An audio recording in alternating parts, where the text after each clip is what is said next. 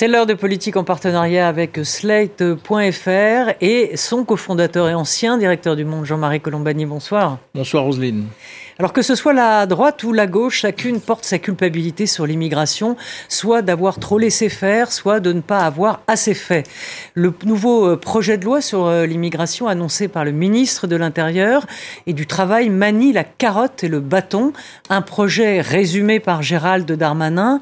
Euh, en ces termes, on sera gentil avec les gentils et méchant avec les méchants. En clair, on fait venir ceux qui veulent travailler et on renvoie les autres. Évidemment, l'extrême droite et une partie de la droite crient au feu. Et enfin, pour qui voteriez-vous s'il y avait une présidentielle euh, aujourd'hui? Les Français persistent et signent. C'est un sondage IFOP que nous détaillera son directeur général Frédéric Dabi. Bonsoir. Bonsoir. Vous, serez, vous êtes avec nous et à vos côtés, euh, bonsoir Carole Le Barjon, éditorialiste politique à l'Obs. Bonsoir Rosé. Merci de votre présence. Alors, on va euh, parler de, de ce projet de loi immigration qui fait l'actualité cette semaine. Une immigration économique, faire venir des immigrés pour combler des métiers qui ne trouvent pas ce qu'on appelle des métiers en, tension, euh, et à la fois chasser ceux qui posent problème. Étant donné que l'on a du mal à lutter contre l'immigration euh, clandestine, Jean-Marie, est-ce qu'il y a-t-il un intérêt économique Il y a un intérêt économique pour la France euh, de faire venir ou de, de, faire des papiers à ces immigrés et éviter de, se faire exploiter par, par des, des patrons qui paient au noir? Il y a toujours eu un intérêt économique. Euh, au, tout début des, des vagues d'immigration, il y a une demande explicite parce que la France a besoin de main-d'œuvre et donc cette main-d'œuvre, on l'importe. Donc on oublie toujours cela. Et aujourd'hui, on sait qu'il y a des métiers, comme on dit, en tension, c'est-à-dire qu'on voit bien tous les jours le nombre invraisemblable d'emplois non pourvus. Mm. Euh, parce que les gens refusent ces, emplois en partie, donc on sait bien que le besoin existe. Alors le problème, c'est qu'une partie, c'est qu'une partie, une bonne partie de la droite, ne parlons pas de l'extrême droite, euh, considère que non, nous n'en avons pas besoin. Donc, euh, donc évidemment, à partir de là, le, le, débat est biaisé. Et ce qui est absolument désolant dans ce qui se déroule en ce moment, c'est que c'est un sujet majeur. C'est un sujet très difficile où personne ne peut prétendre à une efficacité à 100%. Donc il faut être modeste tout en essayant d'agir, évidemment, mais au moins ça mérite un vrai débat. Il y a zéro mmh. débat. Il y a tout de suite portes et fenêtres fermées. Prenons l'exemple des, dirigeants de la droite qui ont tout de suite récusé toutes les mesures qui sont annoncées, alors qu'on peut considérer après tout que c'est raisonnable. On a besoin de tel type de... C'est un premier pas vers, en fait, l'immigration choisie. L'immigration choisie, ça n'est pas été absente des, des catalogues oui, mais l'immigration choisie, c'était des ingénieurs non, mais ou euh, des informaticiens. Là, c'est pour des métiers. Les métiers, euh, certes, mais euh, je veux dire, on en a, on a quand même besoin d'un certain nombre de, d'un certain nombre Oui, si on dit ce que vous dites, ce qui est juste aussi, mais alors il faut accepter les étudiants étrangers. Ce hmm. qui n'est pas le cas aussi de l'extrême droite et d'une bonne partie de la droite. Mais le grand spécialiste de l'immigration à droite, c'est M. Stefanini qui est euh, compétent sur le sujet, qui a beaucoup travaillé, qui a d'ailleurs nourri, nourri les réflexions de la droite, euh, qui a été directeur de campagne d'autres leaders de, façon plus heureuse que Fillon et, et, Valérie Pécresse, mais néanmoins sur ce sujet, il est difficile à contester. Eh bien, lui, il trouve un certain nombre de mesures proposées raisonnables. Les leaders de la droite, pas du tout, ils récusent tout. Donc on ne pourra jamais en sortir si c'est comme ça. Jamais, parce qu'on ne trouvera jamais le chemin d'un compromis, d'un bon équilibre qui puisse satisfaire, euh, qui puisse aller dans, dans le sens de l'efficacité et du, de la demande du pays. Frédéric, euh, est-ce que euh, j'ai le sentiment que les, les Français, la France, n'est pas le champion de l'intégration? C'est-à-dire qu'on ne sait pas, euh, on sait pas intégrer véritablement euh, comme euh, l'a fait l'Allemagne, par exemple. Est-ce qu'on n'a pas là-dessus un déficit? Ah, c'est une très large question. C'est vrai que pendant longtemps, on a su intégrer des vagues migratoires. C'est pour les Français plus difficile aujourd'hui. Par rapport à ce qu'a dit Jean-Marie Colombani, c'est vrai que le sujet migratoire, l'immigration, refabrique de manière spectaculaire le clivage gauche-droite. Et quand je vous entends, Jean-Marie, j'entends les mêmes ressorts très justes. Hein, qui présidait au moment, c'est il n'y a pas si longtemps que ça, il y a quatre ans, quand Gérard Collomb avait euh, présenté sa loi asile et euh, immigration. La droite trouvait que c'était laxiste, qu'on allait trop loin. La gauche trouvait qu'on n'allait pas euh, assez loin. Et c'est vrai que pour un parti comme la République en marche ou Renaissance qui veut transcender les clivages, comment trouver un point d'équilibre? Dans un contexte où il faut le dire, l'immigration n'est pas aujourd'hui au cœur des préoccupations des Français. C'est un sujet, bien sûr, ça touche à l'identité. Il y a maintenant, il faut le dire également, un lien de plus en plus fort établi spontanément par les Français et pas seulement ceux votant pour le Rassemblement national entre immigration et insécurité. Il faut le dire, et ça a été dit presque officiellement par Gérald Darmanin et ça a été un élément du débat euh, lors de l'intervention présidentielle. Mais aujourd'hui, en termes d'enjeux,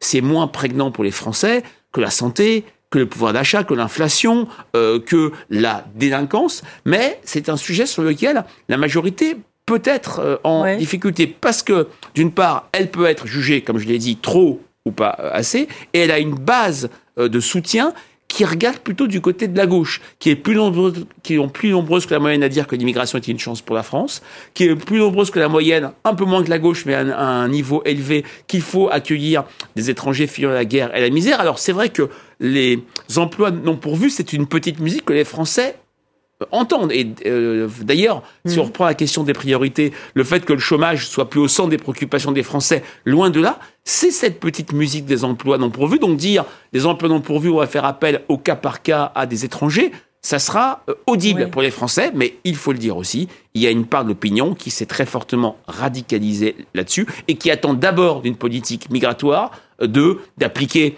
les obligations de quitter le territoire et de ne plus recevoir d'immigrés. Alors, je vous propose, Carole, d'écouter euh, la réaction euh, de Marine Le Pen et Éric Ciotti, euh, donc évidemment, qui ne sont pas très contents. Ils n'ont pas terminé manifestement avec l'infantilisation des Français, surtout en les prenant pour des idiots.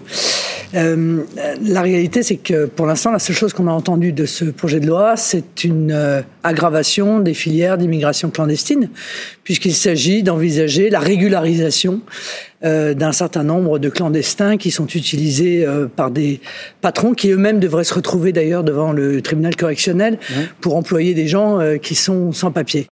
C'est le meilleur moyen pour euh, faire venir d'autres étrangers en situation irrégulière, à les appeler à venir, puisque quelque part, ils auront la certitude à terme qu'ils seront régularisés. Voilà, Carole. Donc Frédéric disait c'était pas c'est pas une priorité pour euh, pour les Français, mais tout de même, est-ce que euh, ça ne va pas laisser le sentiment, ce que dit la droite et, l'extrême droite, enfin on l'impression que c'est blanc et, bonnet blanc, que c'est une, porte ouverte effectivement à d'autres phénomènes migratoires? Oui, parce que euh, ça n'est pas complètement clair. Euh, Jean-Marie a eu raison de dire que c'était peut-être un premier pas euh, vers une immigration choisie. Donc ça, ça plaît à une partie de la droite libérale qui, plaide justement pour qu'on fasse entrer des, migrants économiques sur les métiers en tension précisément. Mais euh, Olivier Dussopt n'a pas été euh, très clair. On ne sait pas exactement s'il s'agit seulement, comme il l'a dit dans son interview au Monde, de régulariser euh, des travailleurs immigrés, donc qui travaillent par définition, mais qui, qui, sont clandestins en réalité, s'il s'agit seulement de donner des papiers à cela, ou s'il s'agit euh, de faire appel à de nouveaux migrants. C'est pas complètement, c'est pas complètement clair dans dans, dans les propos des ministres. Euh, ça va peut-être le devenir euh, un peu plus parce que là, cet après-midi, Gérald Darmanin est allé un peu plus loin que dans son interview au Monde et il a commencé à parler de quotas. Ce qui d'ailleurs promet. C'est une façon de. la politique canadienne, oui. Oui, bien sûr, mais euh, Elisabeth Borne, il y a un mois, expliquait qu'elle n'en voulait à aucun prix. Donc je pense que ça va poser euh, quelques problèmes, ou en tout cas, ça, ça, promet quelques belles discussions au sein de la majorité. Donc ça, ça n'est pas euh, très clair. Par ailleurs, Patrick Stefanini, que Jean-Marie citait à l'instant, il a aussi dit, effectivement, il approuve un certain nombre de mesures. Euh, essentiellement d'ailleurs celles qui visent à simplifier les procédures pour les gens qui ont déjà des papiers, euh, pour qu'ils n'aient plus à faire la queue devant les préfectures, enfin, tout un certain nombre de choses, oui, qui, qui méritent d'être faites. Mais il a quand même aussi dit, attention à l'appel d'air. Oui, ça c'est, voilà. on comprend mais il est légitime. Je veux dire, c'est. mais au moins, il, mais au moins, il débat. Au moins, il discute. Ah ben, et il y a des choses qui sont mises sur la table et qui seront peut-être retirées, d'autres, ainsi de suite. Lui en met d'autres. Et ça n'est pas porte et fenêtre fermées parce que invective tout de suite, véhémence tout de suite, hum. euh, anathème tout de suite, ça, ça, devient tragique en non, France quand même. Ce qu'il y a, c'est que sinon, euh, sinon sur sur l'historique, il faut aussi rappeler que la naissance du Front National, pas la naissance, mais hum. l'affirmation électorale du Front National, c'est le premier succès, c'est l'affiche de Jean-Marie Le Pen un million de chômeurs, un million d'immigrés. Donc le lien, là, toute la bataille pendant des années, ça a été. Oui, oui. Les, les, ils viennent prendre le, boulot des Français. Bon. Et maintenant, c'est l'insécurité, immigration. Ça aura le même sort, parce que statistiquement, ça peut être vrai ici ou là, mais par nature, par nature, les immigrés ne sont pas criminels ou délinquants, par nature. Bien entendu. oui, non, mais, je veux dire ce que dire, c'est que c'est ça, ça, qui revient dans le débat aujourd'hui, et c'est ça qui est insupportable. Oui, mais ça, comment on peut avancer euh, sinon oui, non, mais On peut, peut euh, jamais avancer à ce moment-là. À, part effectivement, à part la petite période bénie entre guillemets du gouvernement Jospin. Il y avait une politique d'immigration Jospin-Chevènement, d'ailleurs. C'est une des choses bien qu'a fait Jean-Pierre Chevènement et qui faisait à peu près consensus. Mm. Mais en dehors de cette brève période-là, on est dans l'invective et dans le fait, donc du coup dans la paralysie parce qu'on a toujours l'impression. On n'est pas tout à fait dans la même période. Et puis il y a un problème français, il y a un problème de l'esprit français aussi. On est moins tolérant, nous ne sommes moins tolérants. Non, mais on n'est pas dans la même période. Que n'étaient nos anciens. L'Allemagne vient d'accueillir un million de réfugiés d'origine syrienne, afghane ou et la société allemande s'en porte mais justement, bien. la société la française refuse. si, si, exactement. Vous avez oui, mais on n'a pas un problème avec l'intégration. Non, mais justement, il y a, l'intégration. L'intégration, eh bien, l'intégration, on l'a complètement raté depuis le début. Euh, dans les années, complètement non. Euh, si, non, pas complètement. Dans les années 70-80, il y a eu quand même effectivement un afflux d'immigrés. On les a pas vraiment pris en charge. On a laissé des ghettos se constituer. Euh, par ailleurs, l'école ne fonctionnait pas très bien. On n'a pas pris en charge ces gens pour au fond leur donner, je sais pas, des cours de soutien spécifiques. Le regroupement familial, c'était, ça c'est sous Giscard, mais est-ce que c'était, est-ce que c'était une erreur? Non, en tout cas, c'est, un argument aujourd'hui très fort de la droite et de la droite extrême pour euh, fustiger ce concept de grand remplacement et le fait que euh, ce regroupement familial est sorti d'une logique euh, des années euh, du début du siècle où c'était des travailleurs euh, économiques qui venaient en France. Alors c'est vrai. Par rapport à ce que vous dites, Jean-Marie, je nuancerais un tout petit peu. Les différentes enquêtes, et je suis à l'aise de le dire, c'est pas l'IFOP qui réalise sur l'intégration, sur le regard, sur le racisme, montrent quand même une tolérance qui n'est pas si faible que ça et qui ne s'est pas effondrée chez les Français. Maintenant, c'est vrai qu'il y a le sentiment, il y a eu un vrai tournant il y a, il y a quelques années, que l'immigration coûte plus qu'elle ne rapporte, qu'il y a des concentrations euh, d'immigrés, et c'est ce qui a permis à Éric Zemmour de déployer ce thème de grand euh, remplacement. Euh, et c'est vrai qu'aujourd'hui, les Français sont dans un sens rocardien, parce que lorsqu'on leur dit c'est le devoir de la France d'accueillir des étrangers fuyant la guerre ou la misère, donc c'est pas qu'une dimension. Oui, mais c'est ce qu'elle a toujours fait. Mais oui, et ben, ben les Français sont plutôt d'accord avec cette idée, et le clivage gauche-droite dont je parlais qui était si fort tend à se réduire euh, un petit peu. Mais sur d'autres questions, et je reviens pas sur l'affaire Lola, le sentiment que les décisions de justice ne sont pas euh, appliquées pour les reconduites euh, à la frontière sont maintenant majoritairement perçues partout, y compris à gauche. Donc on a une opinion qui s'est, je le dis tout à l'heure, crispée là-dessus. Mais, sur l'intégration, ben, oui. oui, on peut, comment dire, il y, a toujours, il y a une vraie radicalisation, une vraie crispation.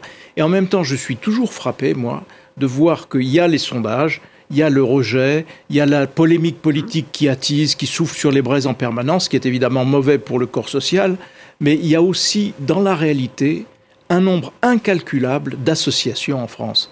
La, vie démocratique française, d'ailleurs, elle passe énormément par la vie associative. Et la France est un des pays où il y a le plus d'associations. Que font ces associations la plupart du temps? Elles viennent en aide aux réfugiés. Elles ne supportent pas de voir des gens laissés à l'abandon. Elles, accueillent, elles se battent quand euh, un tel, un, étudiant est, sous le coup d'une reconduite à la frontière, quand euh, tel, tel pâtissier ou aide pâtissier l'est aussi, etc. Les, Français eux-mêmes réagissent pas du tout, enfin pas, pas tous, mais un bon nombre de Français sont dans la vie réelle concrètes, quand ils sont confrontés à l'immigration, ils ne sont pas ce que nous disent Justement, mais là d'où vient ma, découle ma question, c'est-à-dire que est-ce que dans le fond, les, Français, la France s'est toujours focalisée sur effectivement euh, ces euh, immigrés, c'est-à-dire une solidarité, euh, un humanisme, et n'a jamais pensé intégration. Et la meilleure manière d'intégrer, c'est le travail, c'est par le travail. Est-ce que ça, ça, ça c'est un impensé de tous les gouvernements d'accueillir, mais de ne pas forcément proposer du travail derrière est-ce que ah ça fait pas partie de l'intégration Moi, je ne crois pas. Je, pense que bah, la meilleure euh, façon de s'intégrer, c'est de travailler. Et bien entendu. Et ça, c'est ce que mais, mais bien entendu. Et c'est d'ailleurs ce que dit le ministre du Travail actuel. Euh, et, c'est la raison pour laquelle pas totalement idiot. il présente ce projet. Euh, la, la, question, elle est aussi ce que disait Frédéric, c'est-à-dire que vous avez d'une part, ce projet il est en deux volets. Il y a deux volets. Il y a le volet effectivement économique, immigration de travail. Ça, c'est probablement euh, à condition que ça fasse pas appel d'air, comme on le disait tout à l'heure, euh, ça, ça, convaincra sans, doute les Français parce que tout le monde a bien constaté qu'il y avait des métiers en tension, comme on le mhm. dit aujourd'hui. Et puis il y a le volet, euh, je sais pas comment on l'appelait, euh, répressif. si on veut, qui qui a l'air moins abouti. Oui. Parce que euh, très franchement, on voit pas du tout comment ces obligations de quitter le territoire Oui, ça va être plus facile d'intégrer que d'expédier. on se heurtera toujours au problème des, laissés-passer consulaires, des laissés-passer consulaires que les pays d'origine ne délivreront pas. Donc là, franchement, c'est pas du tout convaincant. Alors, là, c'est d'ailleurs une mesure... Et la question qui n'est pas posée, c'est est-ce que quelle va être la politique migratoire et euh, est-ce qu'on souhaite toujours comme l'avait laissé quand même entendre Emmanuel Macron, une maîtrise des flux migratoires ou pas C'est ça la question. Et ça, l'expression même de maîtrise des flux n'est pas employée par Gérald La maîtrise, elle ne peut pas être limitée aux frontières nationales. Donc, euh. la maîtrise, où est le débat sur ce que sera la politique européenne dans ce domaine. Qu'on le veuille ou non, c'est là aussi beaucoup que ça va se, oui, et le, ça va et l'opinion là-dessus a très fortement compris, suite au, à la vague migratoire Irak et Syrie des années 2015, que la question n'était pas qu'une question hexagonale et qu'elle était une question euh, européenne. Par ailleurs, moi je ne voudrais pas être à la place des deux ministres euh, compétents parce qu'ils vont être confrontés à la méthode Macron et la méthode Macron c'est un petit peu la godille, c'est-à-dire je vais être attentive au sondage, à l'opinion, à la presse, au mouvement des médias, et puis je vais ajuster, je vais, etc. Donc ça euh, risque de ne pas être très clair et d'être assez... Euh, euh, oui, de nourrir plus la confusion que l'adhésion. Oui. C'est pour ça que ce projet euh, Frédéric, je voudrais vous entendre sur, la droite. Comment peut-elle réagir? Alors Bruno Retailleau, euh, qui est aussi lui candidat à la présidence des Républicains, a dit que la droite refusera ce projet de résignation euh, nationale porté par un gouvernement incapable de réguler le flux migratoire. Mais je vous propose d'écouter Édouard Philippe, donc qui est dans la majorité avec son parti Horizon. Il était aux quatre vérités avant-hier ministre, j'ai dit que je trouvais que c'était une bonne idée. Je pense qu'on peut en effet euh, utiliser au mieux les compétences d'un certain nombre d'étrangers qui sont en France ou qui veulent venir en France, et des compétences dont on a besoin. On voit qu'on a un marché du travail tendu, on voit que sur un certain nombre de spécialités, euh, on a même euh, des besoins qui sont très forts. Je, pense que c'est plutôt une bonne direction. Alors, est-ce que la droite peut voter ce, texte ou on a déjà vu la réaction d'Eric Ciotti ou de Bruno Retailleau ou de Marine Le Pen Enfin, non, Marine Le Pen ne, ne va pas voter avec la droite, mais quoique si c'est Eric Sotti, on ne sait jamais. Peut-être qu'il y aura une union des droites. Mais est-ce que la droite est de... déjà, c'est très intéressant. De quelle droite eh C'est intéressant, euh, Rosine, que sur la droite, vous m'interrogez sur Eric Ciotti, prétendant à la présidence de l'air, et Edouard Philippe, qui fait quand même partie de la majorité ah euh, présidentielle. Euh, Alfred Jarry, dans Uburoa, dit ça se passe en Pologne, ou ça, nulle part. Ça se passe à droite. Où est-ce que ça se passe? C'est la droite canal historique LR, et c'est vrai qu'elle sera, à mon avis, comme elle avait été contre le projet de loi de Gérard Collomb, vent debout contre ce projet. On a entendu, hein, Carole, vous l'avez rappelé, l'appel d'air, etc., le laxisme. Et il y, a une, il y a une partie de la droite qui soutient Emmanuel Macron. Euh, encore dans une enquête euh, très récente, il faut fiducial pour Paris Match et Sud Radio, il y a une majorité hein, de sympathisants LR, de sympathisants LR qui approuvent l'action des Macron, qui sera sans doute plus favorable à ce projet. Alors, c'est un projet sur lequel, comme sur d'autres sujets, euh, ah, je mets peut-être de côté la réforme de retraite ou euh, d'autres réformes mmh. euh, structurelles économiques, on verra qu'il y a plusieurs droites qui cohabitent entre elles et que LR, et c'est ça la grande nouveauté, est dans une logique de surface d'espace étriqué et de concurrence avec la droite d'Edouard Philippe, même la droite de Gérald Darmanin Oui. ou de Bruno Le Maire, et, je le dis, la droite Rassemblement National. hein. Marine Le Pen, dans une enquête récente dont on va peut-être parler, Oui, on va parler. sur que voterait-on euh, si une élection présidentielle avait lieu, on a quand même 30% des sympathisants LR, des sympathisants qui choisiraient Marine Le Pen. Et c'est pour ça que euh, le vote de ce projet n'est pas du tout assuré. Même Ah, euh, avec euh, tout- tous les plans qu'a imaginé euh, le, le pouvoir, Ouais. c'est-à-dire d'abord de s'inspirer énormément de mesures qui figurent dans le rapport du président de la commission des lois du Sénat, euh, François-Noël Buffet, euh, et qu'on retrouve dans les mesures présentées par les deux ministres hier, euh, le fait de présenter d'abord le projet de loi au Sénat en espérant justement euh, que le Sénat euh, votera et qu'ensuite, euh, et notamment le groupe LR du Sénat, euh, et qu'ensuite, du coup, les LR de l'Assemblée seraient... Bon, Oui. à mon avis, tout ça, euh, c'est sur le papier, pourquoi pas, mais ça va être beaucoup plus compliqué à l'arrivée parce que précisément les députés de l'Assemblée nationale euh, républicains ne sont, enfin ceux qui étaient déjà au fond séduits par Macron, ils sont Oui. passés euh, dans la majorité sûr, présidentielle. Et il, Ceux eût- il eût mieux valu attendre euh, de connaître le sort de Bruno Retailleau. Parce que s'il devient président du parti, ça vaut la peine de cultiver la relation avec le Sénat. S'il ne l'est pas, Ouais. c'est un tout autre schéma. Alors vous vous disiez que ça promettait euh, des, des débats houleux. Euh, il y a eu un scandale à l'Assemblée nationale. euh, ça vient d'arriver. euh, il y a quelques instants, c'était pendant les questions euh, au gouvernement. Eh bien, un un, un, président, un député de la France insoumise euh, eh bien, s'est exprimé sur le drame de l'immigration clandestine et euh, des propos racistes lui ont été criés, ont, euh, des, des députés du Rassemblement national lui ont dit retou- qu'il retourne en Afrique. Voilà, peut-être une- Élégant. C'est on peut dire que Quel, chasser euh, le naturel, il Oui, voilà, hein. exactement. Ouais. C'est- Ça y est, le- ils sont tenus à carreau pendant, euh, du Rassemblement pendant quelques national. temps. Mais la, stra- cravaté, la etc., stratégie de la cravate, là, ses Ouais, manifestement.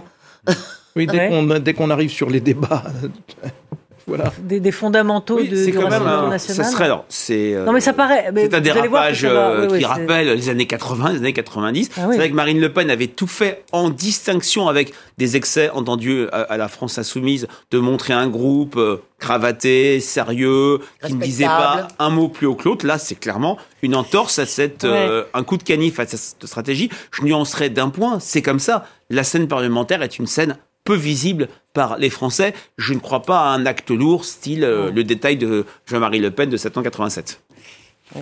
Bon, alors, euh, on, va, on va venir à votre sondage. Donc, euh, de, donc IFOP, pour le JDD, c'était euh, le week-end dernier. Donc, si les Français votaient euh, aujourd'hui, eh, eh bien, ils revoteraient comme avant, c'est-à-dire Marine Le Pen, je- Emmanuel Macron. Et au second tour, avec 53% euh, Emmanuel Macron, il perd euh, 5 points, et Marine Le Pen, 47. Donc, elle prend, elle prend 5 points, euh, 5 points, elle aussi. D'abord, c'est un sondage que l'on a fait à l'IFOP six mois après la présidentielle de 2007, 2012, 2017. Il Quel intérêt d'ailleurs de Alors, le faire je vais répondre. Il ne s'agit pas de refaire le match. Et là, Parce que Emmanuel euh, Macron a- ne se représente pas. Voilà, Ouais. l'IFOP ne l'ignore pas, le JDD euh, Non non, plus. plus. Donc, bien sûr, Emmanuel Macron n'est pas candidat. C'est une manière de voir différemment, au-delà des codes de popularité, au-delà des débats, comment euh, a évolué le paysage politique, le rapport de force en euh, six mois. Et ce qui euh, frappe, c'est toujours, on a un jeu national dominé par le président actuel, qui bien sûr ne pourra pas se représenter, et Marine Le Pen, mais les dynamiques sont assez impressionnantes. Marine Le Pen serait, ça n'a pas d'importance, mais en tête d'un point. En tout cas, elle fait nettement plus que son socle du 10 avril. Et ce que je trouve absolument stupéfiant dans ce sondage, ce ne sont pas ces chiffres. C'est quand on regarde la structure électorale de Marine Le Pen, ça devient une structure attrape-tout, Roselyne. Il n'y a pas quasiment Ouais. une catégorie où elle est faiblissime. Même chez les personnes âgées de 65 ans et plus, même chez les cadres supérieurs, chez les diplômés, elle est entre 18 et 20% Ça n'était euh, jamais vu. Et bien sûr, le second tour, qui bien sûr est encore plus hypothétique, 53-47, ce sont des seconds tours historiques de la Ve République. Donc déjà, quatre ans et demi avant la présidentielle, si elle a lieu en euh, 2027, on voit à quel point Marine Le Pen se place comme alternative à l'égard euh, par rapport à Emmanuel Macron, quand Jean-Luc Mélenchon est en recul très net par rapport à 2022, et lui, il apparaît plus comme une, il incarne plus une opposition tribunicienne, radicale, qui n'emporte pas l'adhésion. Ouais. Euh, donc avec euh, peut-être si vous voulez, euh, oui, Carole. Juste, je voulais dire que, ce que j'ai trouvé très intéressant dans ce sondage, c'est que Marine Le Pen apparaît aujourd'hui euh, comme la candidate des actifs. la France du travail. De ceux qui travaillent. Et euh, Macron, il lui reste les jeunes, les moins de 24 ans, c'est ça, euh, ou euh, les retraités, enfin en, en majorité. Et, et, et, donc ça, c'est, ça veut dire que voilà, elle s'ancre. Euh, elle s'ancre, mais elle ne passe pas le, le, barrage des euh, euh, des, des, 50%. Oui, encore ça se discute parce que quand on est à 53-47, on est à égalité au point de départ hein, d'une campagne. Oui. Après, il faut voir comment se déroule la campagne, mais au point de départ, ce serait vraiment une bataille beaucoup plus indécise que celle que nous avons euh, connue jusqu'à présent. Hein. Mais si vous mélangez un peu tous les facteurs qui nous entourent, c'est-à-dire la véhémence du débat, l'intolérance qui se développe dans le débat politique et qui, crée, qui creuse, continue de creuser la distance avec les, avec les politiques, la peur que manie euh, très bien l'extrême droite et d'autres partis. Mais à cette peur s'ajoutent aujourd'hui des menaces, mais de vraies menaces. La menace climatique, mais surtout la menace de la guerre, la menace des privations d'énergie, d'électricité, ainsi de suite. Vous avez nécessairement en gestation une demande autoritaire pas seulement une demande d'autorité, une demande autoritaire. Donc on se tourne vers qui? On se tourne vers le parti le plus à droite qui soit, c'est-à-dire mmh. vers Marine Le Pen. Donc ça, c'est aussi un combustible qui, qui fonctionne. Et je, ça, alors vraiment, là, c'est la responsabilité de l'exécutif et du président de la République d'essayer d'enrayer ce processus. Mais euh, voilà, c'est mmh. tout l'enjeu de, de, la période, si j'ose dire. Oui, je partage complètement, mais euh, Carole a tout à fait raison de rappeler euh, cette, ce primat de Marine Le Pen dans la France du travail. Elle est en tête euh, chez les salariés. Alors, c'était un peu le cas au premier tour, mais ça se jouait dans la marge d'erreur avec le président euh, Macron, le candidat Macron euh, à l'époque. Et c'est vrai que dans l'histoire de la Ve République, le candidat qui est en tête dans la France du travail, gagne l'élection présidentielle. Nicolas Sarkozy en 2007 ouais. sur le travailler plus pour gagner plus. François Hollande sur les inégalités et la recherche de justice sociale. Emmanuel Macron sur l'idée qu'il fallait dépoussiérer, il fallait libérer, protéger, etc. Donc qu'une Marine Le Pen soit maintenant si euh, en avance dans cette France du travail qui n'est pas seulement sur la demande d'autoritaire, qui est aussi sur l'angoisse sociale, qui craint notamment les 50-64 ans, la catégorie générationnelle où elle réalise ses meilleurs scores, une future réforme euh, des retraites qui sera encore plus compliquée dans une catégorie où en plus oui. on est gentiment et doucement comme mis quoi, dehors. Comme protectrice bah, elle apparaît comme quelqu'un qui peut, oui, elle peut être une véritable alternative. Donc c'est une question de protection, c'est l'idée pour et on l'a vu euh, euh, en Italie, hein, on le voit dans nos enquêtes qualitatives, on ne l'a jamais essayé. Après tout. Et puis, elle n'est pas son ouais. père. Elle a respectabilisé euh, son euh, parti. Euh, elle aime les chats. Enfin, tout ce qu'on a vu pendant la campagne. Bien sûr, au-delà de la plaisanterie. Une image qui s'est beaucoup... oui, un côté mouti, quoi, voilà, d'extrême droite. Une, une, une, image qui s'est beaucoup, je dirais, notabilisée. Et c'est vrai que ce sondage, je le répète, il n'a bien sûr aucune valeur prédictive. Qui sera candidat en 2027 Surtout oui. pas Emmanuel Macron, vous le savez. Mais montre déjà que Marine Le Pen et un autre sondage où la question est différente, qui incarne le mieux l'opposition à Emmanuel Macron, elle arrive cette fois-ci devant et 10 points devant euh, Jean-Luc Mélenchon et la France insoumise. Ça montre ce oui. RN qui s'installe comme alternative. Et ça montre aussi que si les républicains continuent sur leur lancée, c'est-à-dire à courir derrière, ils n'y arriveront jamais. Et ils sont, ils, ils, ils disparaîtront. Oui, parce qu'ils n'ont pas, ils, ils pas subiront le fait. sort du Parti socialiste. Ils disparaîtront. Mais ils ont l'air de s'obstiner à vouloir être sur cette ligne-là. Mmh plutôt que sur l'alliance la, qui leur a été proposée, peut-être euh, insuffisamment maladroitement, peu importe, mais qui leur a été proposée par le président de la République. Euh, quand? Dans son discours, le président a proposé ah oui, il a parlé d'alliance, bah oui, mais euh, voilà. il n'y a pas, il y a oui, pas mais vraiment certes, mais quelque chose sur la table. C'était oui. quand même une main tendue. Oui.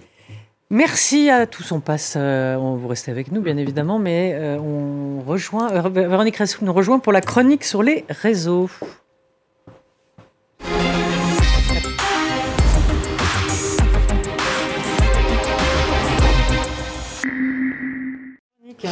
Bonjour. Alors, l'écoterrorisme, c'est le mot qu'a lâché euh, Gérald Darmanin euh, pour parler euh, des écolos qui défendaient, qui étaient contre un projet de méga bassine dans les Deux-Sèvres, hein, mhm. très international tout ça.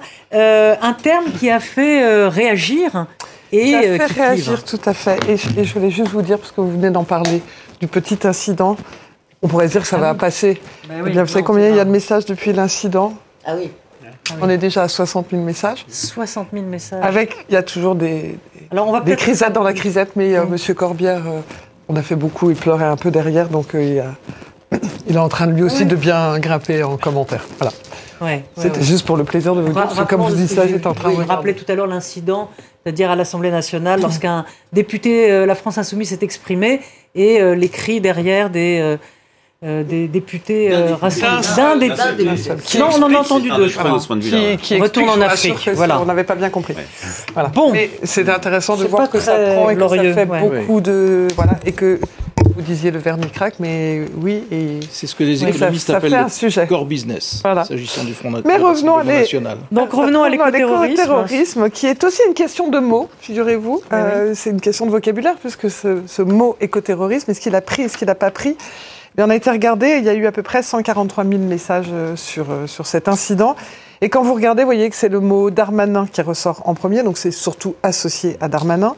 Après, il y a une réalité, c'est que vous avez, euh, c'est assez clivant, vous avez beaucoup de soutien, mais surtout aux forces de l'ordre. Vous voyez, il y a gendarmes, forces, enfin voilà, c'est un sujet. Il y a le mot terrorisme quand même qui est cité. Qui, est, cité, mais en condamnation, mmh. en fait.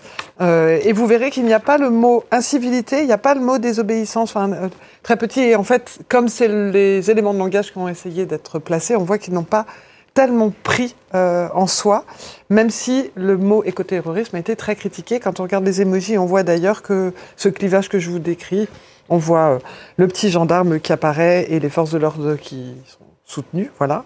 Et sinon, c'est un sujet sur l'écologie en soi et pas sur le terrorisme. Et donc, c'est plutôt ça le débat qu'il y a eu autour, euh, autour de cette intervention sachant qu'avec le temps, les choses se sont. Le mot écoterrorisme a fini par devenir presque un argument pour ramener à, eux euh, les gens qui étaient un peu indécis.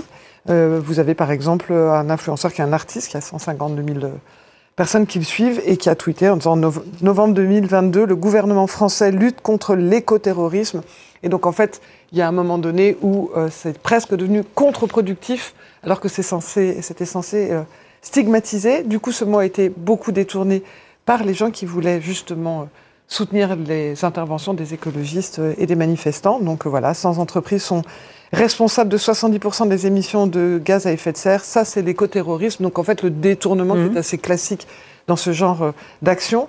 Et ça finit même par être rejeté par tous, y compris par des écologistes qui étaient un peu embêtés. Donc par exemple, voilà, ils ont piétiné et saccagé des parcelles fraîchement semées, ils ont sectionné les canalisations d'une exploitation familiale, ils ont blessé 66 gendarmes, mais il ne faut pas utiliser le mot écoterrorisme, il faut dire militants qui se battent pour une écologie de combat. Bref, on voit bien que ce mot a cristallisé mhm. l'ensemble des débats et il a fallu essayer de le faire oublier. Donc, Monsieur Jadot euh, a, comme vous le savez, euh, été victime d'un petit incident sur place, parce que sa voiture avait été taguée. Et euh, il a expliqué, lui, euh, de nouveau, sans utiliser ce mot, en essayant de partir sur autre chose, qui était que, voilà, ce sont des black blocs qui sont venus pourrir la situation. Mais on voit bien que ce mot, il est, voilà, il disparaît, il réapparaît, il est compliqué. Mais heureusement, rassurez-vous, les internautes aiment bien l'humour, mais surtout l'arme de la dérision est assez efficace dans ce genre de combat. Donc évidemment, ça a été réutilisé, mais à d'autres fins, qui est euh, Gérald Darmanin annonce la création d'un numéro vert pour signaler les comportements suspects. Un voisin qui propose l'installation d'un composteur collectif ou un enfant qui coupe l'eau quand il se brosse les dents sont des signes de radicalisation. voilà, donc en gros, euh, on va dire que ça n'était pas très habile, en tout cas, ça ne lui a pas réussi. Oui, Jean-Marie, une réaction là-dessus? C'est sans doute. Euh, d'abord, c'est impropre, parce que utiliser le mot terrorisme, c'est. Alors, c'est vrai qu'en Angleterre, par exemple, c'est une notion beaucoup plus courante. Alors c'est les éco-guerriers plus que les éco-terroristes d'ailleurs. Donc la violence est plus euh, habituelle en Grande-Bretagne de ce côté-là de, l'échiquier. Euh, mais en même temps, le, fond de l'affaire, c'est que beaucoup de manifestations, comme le dit Jadot, sont pourries par euh, des black blocs, par des gens qui veulent absolument la violence. Et là, on voit bien que l'objectif, c'était de recréer une ZAD et donc euh, de relancer une opération de type Notre-Dame-des-Landes. Donc euh, voilà, pour un gouvernement, c'est assez difficile à accepter. C'est porteur. C'est oui. un, c'est un mot maladroit. C'est un Pas un mot maladroit. Il, il en fait trop, quoi, euh, Oui. Darmanin, et donc en faisant trop, et voilà. C'est porteur la radicalité euh, pour parler d'écologie En ou- tout cas, euh, quand on regarde l'ensemble des Français, absolument pas. Les Français n'attendent pas une écologie de combat, une écologie radicale, mais une écologie des solutions. Et c'est vrai que euh, ce type euh, de manifestation, et vous avez raison de rappeler la ZAD, réactive euh, une certaine infantilisation ou euh, parti Europe Écologie Les Verts, parti euh, immature, même si c'est bien sûr pas l'ensemble euh, des membres de ce parti qui a soutenu euh, Sainte-Soline et les différentes actions qu'on a vues. Et clairement, il faut le dire, l'opinion publique dans sa majorité, même s'il y a un clivage générationnel, soutient les forces de l'ordre. Oui, oui, oui. Ce que je disais, c'est que c'était vraiment ça. Ça Mais éloigne un peu plus c'était les- pas un soutien des propos de M. Darmanin. sûr, Ça éloigne un peu plus les écologistes d'un destin à l'allemande. Et Ouais. Donc ça les cantonne dans une forme de C'est contre-productif, ça dessert leur cause. Oui, l'écologie domine partout, elle est partout, elle est au cœur de toutes les politiques, partout en Europe, chez nous en particulier. Mais les écologistes, eux, sont de plus en plus à l'écart. Euh, Véronique, donc vous vouliez saluer la naissance d'un nouveau pays. Bah ouais, parce que je me dis, on est sur France 24, donc c'est important, un nouveau pays, ça Ouais. n'arrive pas tous les jours, ça me semblait important. Bah oui. Voilà, cette approche mondiale. Alors bon, bah, vous le connaissez bien, ce pays, voilà. Il vient de naître. Euh, ça s'appelle euh, le Listenbourg. Alors euh, bon, évidemment, vous avez compris que c'était un calembour parce qu'on ne vous l'a fait pas à vous. C'est une blague faite par un internaute pour se moquer de la réputation des Américains qui seraient pas très bons en géographie. Mais ce qui est rigolo en soi, parce qu'on pourrait se dire, bon, très bien, il a fait sa blagounette. En fait, ce qui est très rigolo, c'est que ça a déclenché énormément de requêtes autour de, de cette question. Et surtout, bah, ce pays, il a fini par exister. Les internautes se sont lâchés. Donc, il a un hymne, il a un drapeau, il a Des offres d'emploi, j'ai vu. ouais. Des offres d'emploi. Donc, vous voyez, ils sont en train de créer leur Twitter télévision. parfois, Voilà. ouais. Une télévision en disant, mais oui, bien sûr, il est en train d'être. Alors, il recrute, il recrute. Je sais pas, ça viendra quand ça viendra. Je sais pas, là. Hop, voilà. Euh, après, on a, euh, voilà, donc ils recrutent. Vous avez aussi, euh, bien sûr, bah, des prestations de services dans ce nouveau pays formidable. Donc Free CMI, Deliveroo vous annonce cette bonne nouvelle. Ça y est, breaking news. Nous sommes arrivés au, au Listenbourg. Et puis, bah, forcément, si vous dites un pays, il y a les partis politiques, tac. Qu'est-ce qui arrive? Le Parti socialiste du Luxembourg, qui est engagé pour un avenir écologique et social. Et donc, quand vous êtes un pays, vous avez des relations internationales avec vos confrères, eh bien, Olivier Faure a dit, mais oui, c'est très bien, et a salué l'arrivée de ce pays. Comme quoi, les politiques savent aussi avoir un peu d'humour. Et donc, voilà, euh, quel bonheur de voir la famille socialiste s'élargir chaque jour. Nous sommes unis avec nos camarades listembourgeois pour une Europe sociale et écologique. Et finalement, bon, tout ça, c'était une blague. Donc, sur TikTok, ils ont passé euh, la réaction de plein d'Américains Ouais. qui se trompaient. Et le monsieur qui a lancé ça, qui est un, un tweetos euh, qui avait envie de plaisanter, eh bien, est devenu finalement président de ce pays. Donc, comme quoi. C'est une pouvez- mauvaise manière faite à l'empereur. hein. Parce que utiliser Oui, euh, les symboles de Napoléon. Oui. pour ce- voilà. Bon, bah, c'était. Ça ne peut susciter de une grande émotion au comité central bonapartiste, en tout cas. C'est ça. Non, mais c'était amusant de voir que, le- effectivement, Twitter peut être Oui. capable de temps en temps de choses rigolotes. Et c'est assez rigolo. Merci beaucoup Véronique, merci à vous. Euh, merci à vous tous merci. euh, pour vos brillantes analyses. Et merci à Marco Mormil pour avoir préparé cette émission et à toute l'équipe technique. À très vite, merci.